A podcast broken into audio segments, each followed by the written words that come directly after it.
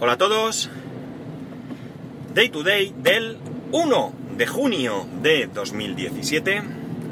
Son las 9.58 y 33 preciosos grados en Alicante.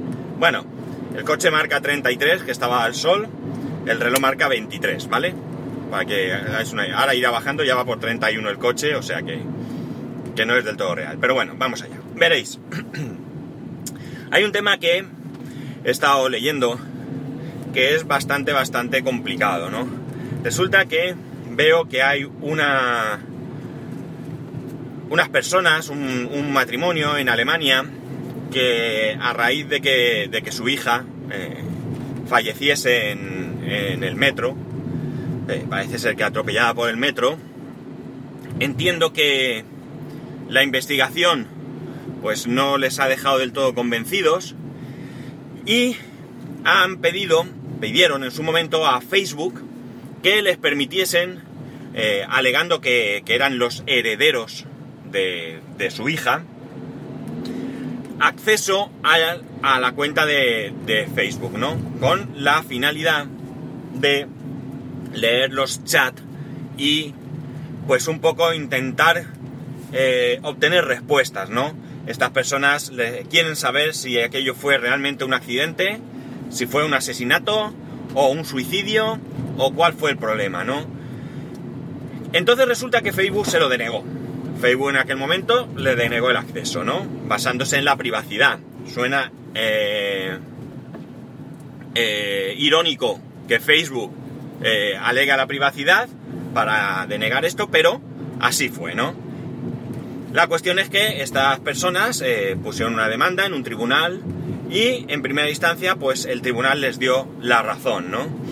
La cuestión es que Facebook recurrió y ahora resulta que en este recurso, que es recurrible a su vez, eh, resulta que el juez le da la razón a Facebook. Porque lo que Facebook alega, y aquí es donde está el matiz, ¿vale? Porque podríamos pensar que qué privacidad eh, puede tener una persona fallecida. Ahora yo os comentaré al respecto, pero en principio la idea sería esa, ¿no? Pero es que claro, Facebook no pone eh, sobre la mesa el que, el que se pueda violar la privacidad de esta persona que ha fallecido. El problema está en que se violaría la privacidad de terceras personas, es decir, de aquellas personas que eh, eh, chatearon con, con, con la con la hija de, estas, de estos señores, ¿no? Entonces, el tribunal lo que ha determinado es que el derecho de privacidad de, la ley de telecomunicaciones está por encima del derecho de herencia, ¿no?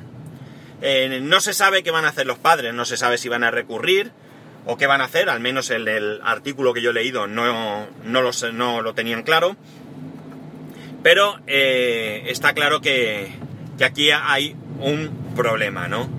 Eh, antes de continuar, con respecto a lo que os he dicho, que qué privacidad puede tener una persona fallecida, pues es evidente que también, ¿no?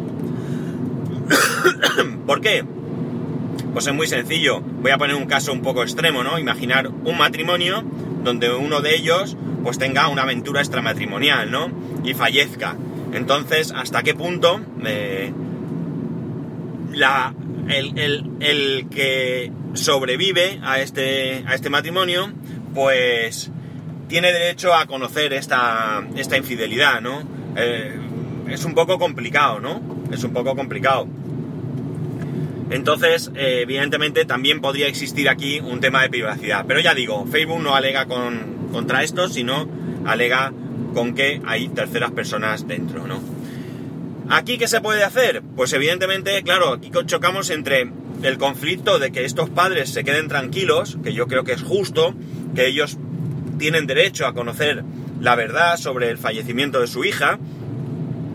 Eh, choca, como digo, con el tema de la privacidad, ¿no? Esta privacidad que realmente podría ser eh, eh, totalmente admisible, ¿no? Porque imaginar que cualquiera de las personas que en, su, que en vida de esta chica te chatearan con ella, pues puede haberle contado asuntos privados que solo le interesaban a contarle a esta chica, ¿no? Y que no tienen por qué salir porque la persona que lo ha contado sigue viva y por tanto su intimidad quedaría al descubierto, ¿no? Quizás la solución, que no sé si está sobre la mesa, eh, porque para mí es más que obvia, sería que hubiese un tercero implicado, que podía perfectamente ser alguien de la policía, por ejemplo, ¿no? Que el juez diese autorización para que un policía, un investigador o alguien así pudiese eh, leer eh, estas conversaciones. Evidentemente es una persona que sería en principio ajena a todas las personas implicadas en esas conversaciones, por tanto, entre comillas, daría igual conocer eh, los entresijos de esas personas, pero al mismo tiempo pues podría eh, de alguna manera obtener la información necesaria para determinar si definitivamente aquello fue un accidente y no hay más, o si no definitivamente, por lo menos sí quitar una sombra de duda, o si eh, fue un suicidio, o si estaba siendo amenazada, o cualquier otra cosa, ¿no? como digo, es una situación compleja, ¿no? Porque claro, hay que estar en, las dos partes, ¿no? Hay que estar en la parte de estos padres, que es duro perder a un hijo, debe ser muy duro perder a un hijo, y debe ser también muy duro ni siquiera saber en qué circunstancias o por qué motivo. Y también por otro lado, pues están aquellas personas que confiaron y que eh, pues pudieron, que no necesariamente puede haber pasado, pero que pudieron confiar en esta, en esta persona y contarle sus intimidades, ¿no? Eh, a mí, pues seguramente si yo confiara en alguien, pues no me gustaría en algo eh, personal, en algo que, no sé, por amistad o lo que sea, yo le contara a alguien y esta persona eh, falleciese, pues no me gustaría seguramente que esos problemas saliesen a la luz, ¿no? Por lo tanto es complicado. Otra opción sería que estas terceras personas, pues todas dieran su consentimiento pero claro, también sigue siendo complejo, ¿no? Porque si una sola de ellas dice que no, que no sé. La verdad es que, como digo, la única solución que se me ocurre es eso, que haya un tercero, un tercero que, que, no tenga absolutamente nada que ver con todo esto y que de alguna manera pudiera eh, realizar este, esta, esta investigación, ¿no? Y comprobar eh, efectivamente si entre esas conversaciones hay algo que pudiera esclarecer los hechos de, la muerte de, esta persona, ¿no?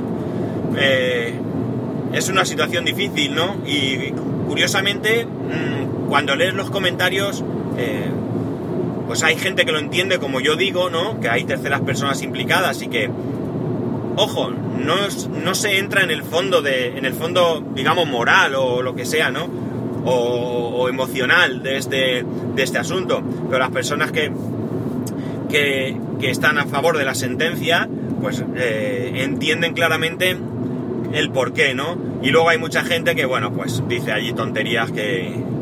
Bueno, mucha gente no, hay alguna tontería por ahí suelta que no tiene mucho sentido, ¿no? Y gente que, que lo ve desde la otra parte nada más, ¿no? Yo creo que... que...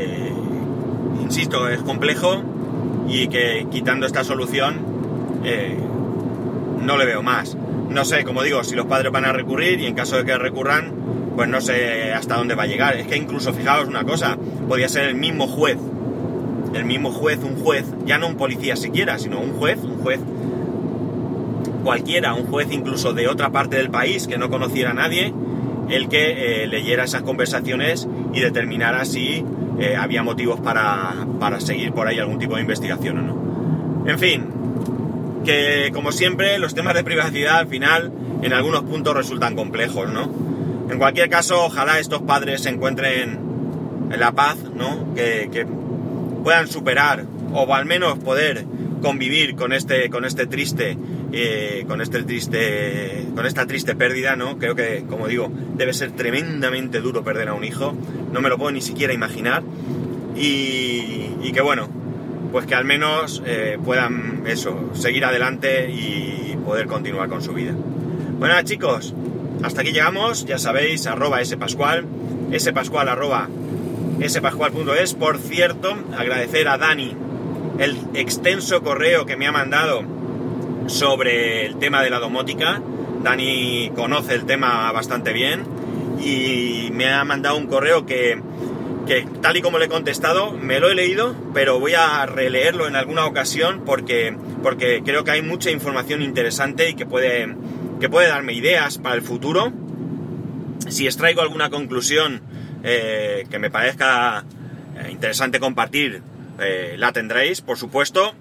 Y, y, lo dicho, que muchas gracias por ese correo, por dedicar el tiempo a, a, a plasmar ahí toda tu experiencia y que de verdad que, que muchas veces, casi siempre empezáis, o mejor termináis con, perdona el tostón, pero, pero a día de hoy puedo deciros que los correos que me enviáis eh, son todos interesantes y no tengo absolutamente nada que objetar al respecto. Así que seguir con ello, que yo lo agradezco. Bueno chicos, como he dicho, un saludo y nos escuchamos mañana.